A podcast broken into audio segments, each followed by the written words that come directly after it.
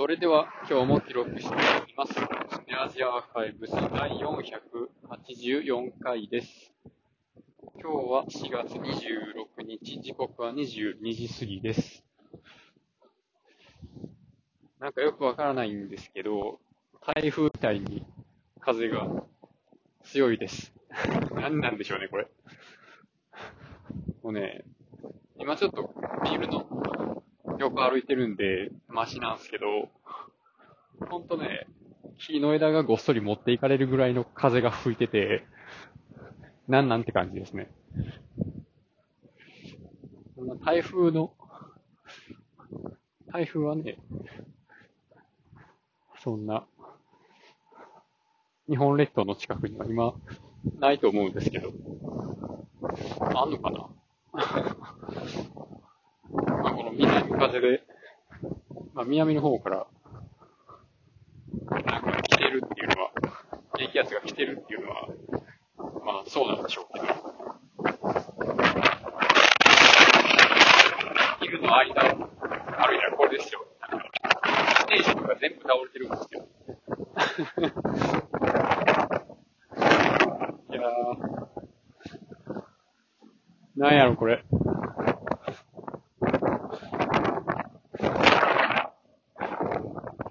まあね、その、ラジオで風の話するの困る。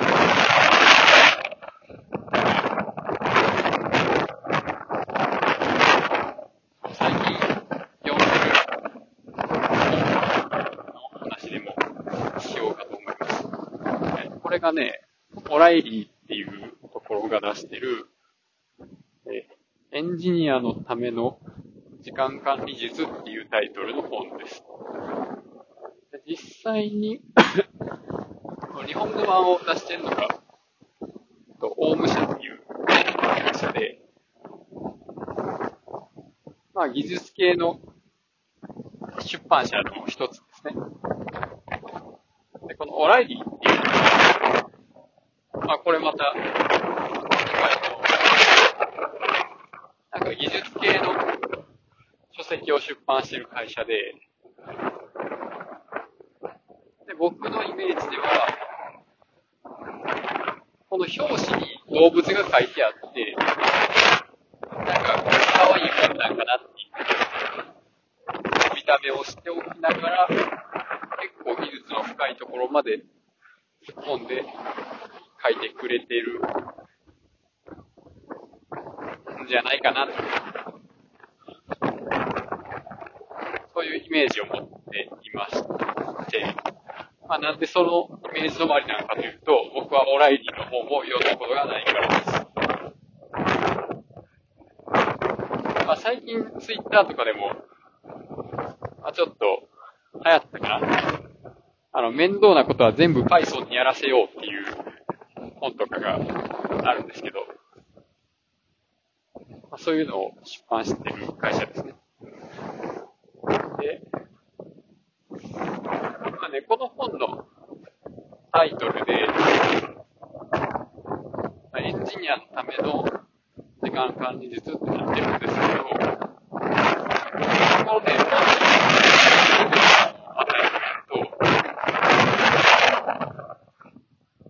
エンジニアのっていうのがあんまりないということが、エンジニアのっていうと、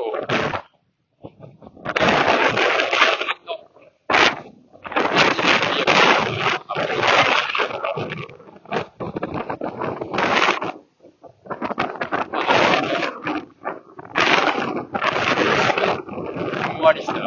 車でした。まあ、確かにというところでは、システムの管理者の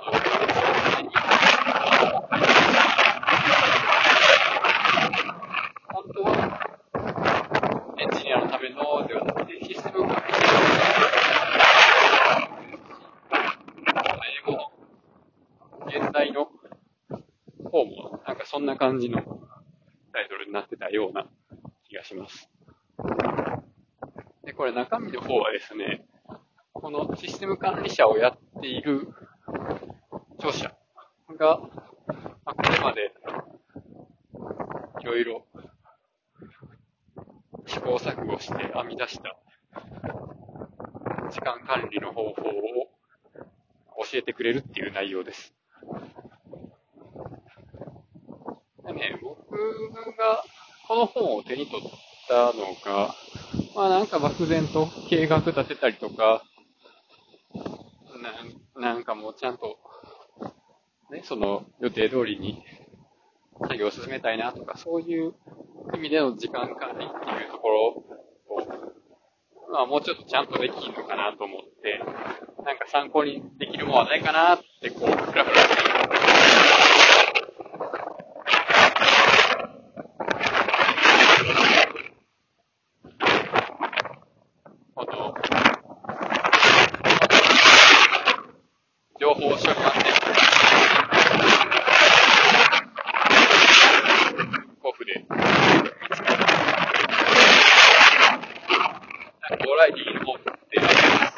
分厚いけど、なんか読んでみたいなっていうのもあって、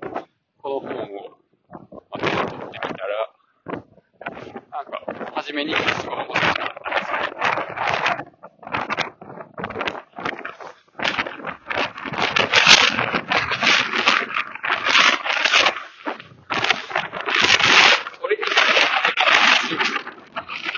まで。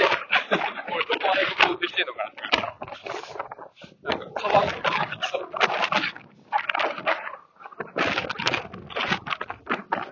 これ、暴風警報とかすごい出るんちゃうかな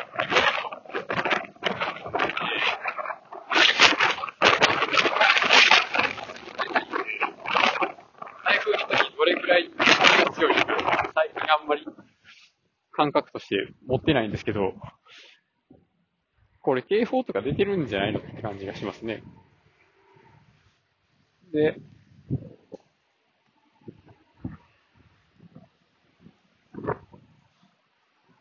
まあね、この本の初めにのあたりに、なんか確か、確かそんな、なん僕の興味を引くようなことが書いてあって、で、まあ、それがね、このシステム管理者の仕事は他の仕事とは違うみたいな。自分のやろうとしてること、タスクに比べて割り込みの仕事がめっちゃ多いみたいなことが書いてあって、いや、まあそうっすわ。そうそうと思ったわけです。それでも自分の仕事をなんとか、まあ、処理しつつ、も困ってる人を助けたいよねっていうようなことが書いてあって、ああ、わかるわかると。まあ、その辺から、まあ、ちょっと気になって読み始めたっていうのがあるのと、この本の中で書かれる時間管理術のカバーする範囲が、まあ、仕事の中はもちろんなんですけど、プライベート、かつ、その時間軸で言うと、この、まあ、今日一日っていうところから、まあ、定年過ぎた後とか、まあ、それぐらいの長期的な目標が考えっていうようなことが書いてあってですね。で、まあ、この本のやり方を身につけて、まあ、効率よく、まあ、仕事が処理できて、ちゃんと定時に上がったりして、生み出した、まあ、余暇は、あなたは何のために使いますかっていうことが書いてあるんです。で、その例として、例えば社会貢献のために、なんかのボランスルーだとか、オープンソースのあの、ソフトウェアをなんか開発するようなコミュニティに混ざるとか、そういうところが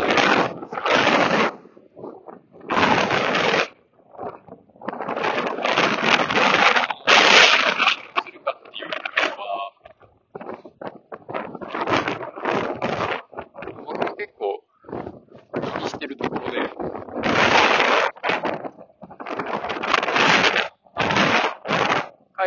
会社の時も、僕は業務改善の名のもとに、えー、まあ、作業もっと効率化してる話してますってですね。で、時給がいくらなんで、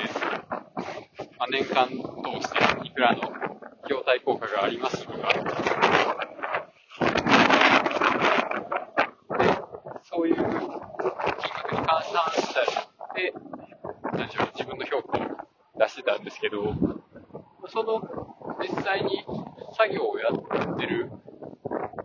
業務部門の人たちからしたらですね、ま、その、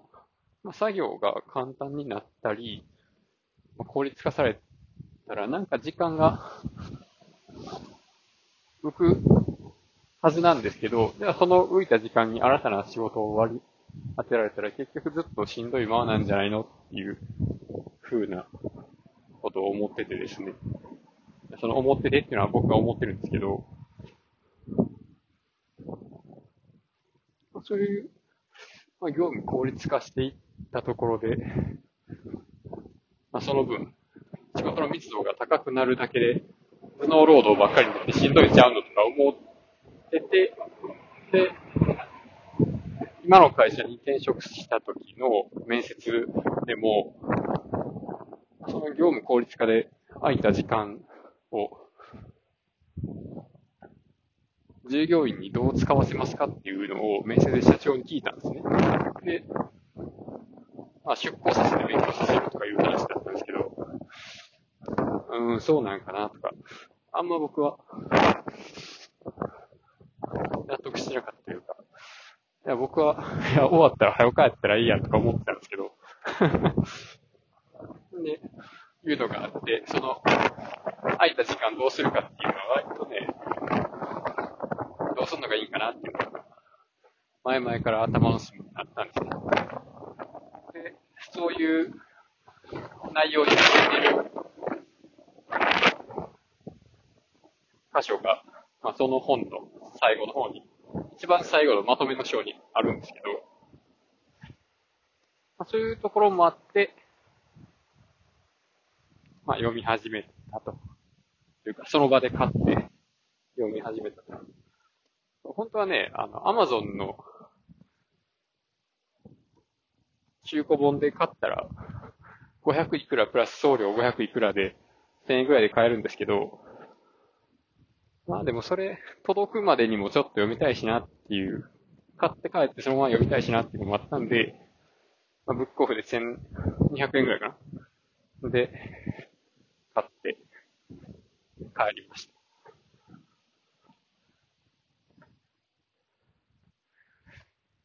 た。でね、まあ、この、実際にその本に書かれている通り、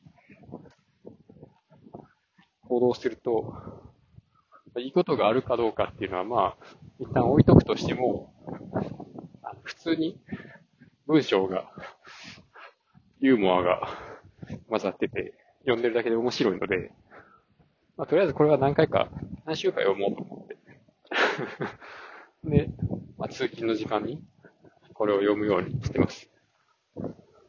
あ、そうそう、これ、電子書籍版ないんで、毎日本持っていかないといけないのがあれなんですけど、まあそんな分厚い本でもないし、楽しく読めてます。ということで今日はこれで終わります。ありがとうございました。